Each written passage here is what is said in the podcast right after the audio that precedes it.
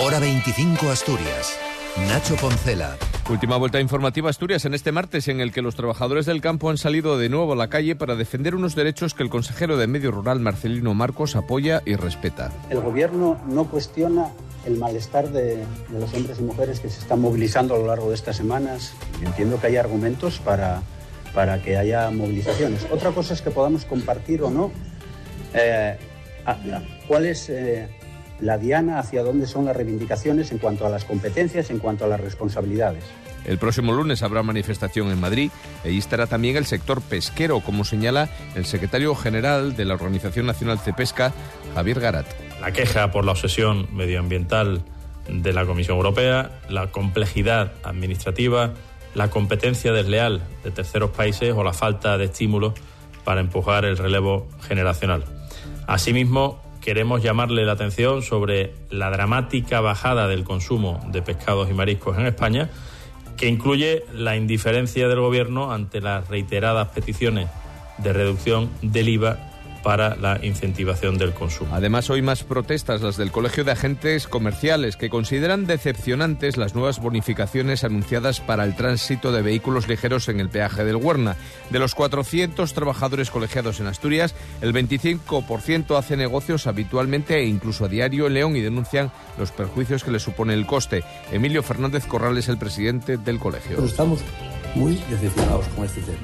Los agentes comerciales tenemos unos 80 o 100 que trabajamos, venimos desde Oviedo a trabajar a León y eh, este descuento pues no, acaba de llegar. Según el Ministerio de Fomento, de los tránsitos que durante el pasado año se hicieron por esa autopista del Huerna, cerca de 880.000 tuvieron algún tipo de bonificación, una cifra que llega a, a 513.000 en el caso de los vehículos pesados, donde el descuento es ahora mismo del 40% desde el primer viaje. En el caso de los vehículos ligeros es del 60% en el tercero y con telepeaje. El Servicio de, Conservación, mientras tanto, de Carreteras del Principado ha comenzado las tareas de nuevas medidas de seguridad en el corredor del Nalón. Lo hace con el pintado de una línea roja continua para impedir la, el adelantamiento y respetar también la limitación de la velocidad. Está situada ahora mismo en 80 kilómetros por hora y es una de las medidas anunciadas ya por el consejero de Fomento, Alejandro Calvo. Esa reducción de la velocidad se acompañe con elementos de seguridad que eh, separen las dos vías, las dos calzadas, lo que obligará a ampliar o a desplazar los arcenes y a colocar medianas en aquellas zonas que lo requieran e instalación todo tipo de señalización horizontal, vertical, luminosa que permita mejorar la seguridad. Y Foro Asturias ha hecho este martes un llamamiento a la participación en la marcha reivindicativa convocada por Unión del Pueblo Leonés también el próximo sábado en Pola de Lena piden el mantenimiento de la rampa de Pajares por razones que explica el secretario general del partido en Asturias y diputado regional Adrián Pumares. Es un gravísimo error por varios motivos.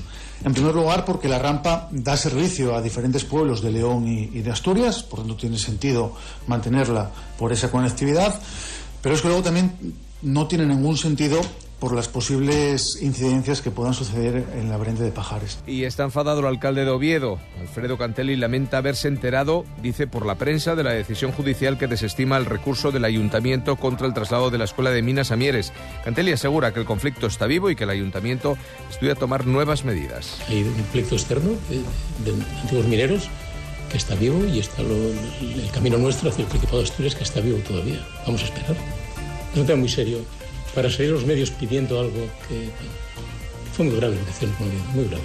Y una nota de tribunales, un hombre de nacionalidad colombiana de 38 años, acusado de intentar agredir sexualmente a una menor y de retenerla en su casa de ha reconocido este martes los hechos y ha aceptado una pena de seis años de prisión, un año y cuatro meses de cumplimiento efectivo y el resto a sustituir por su expulsión de España. Nos queda tiempo para el tiempo. El miércoles 21 de febrero va a ir cambiando según avance. Comenzaremos con cielos nubosos y podrá llegar a caer alguna gota, pero a última hora del día. Suben las temperaturas mínimas que se situarán en torno a los 9 grados.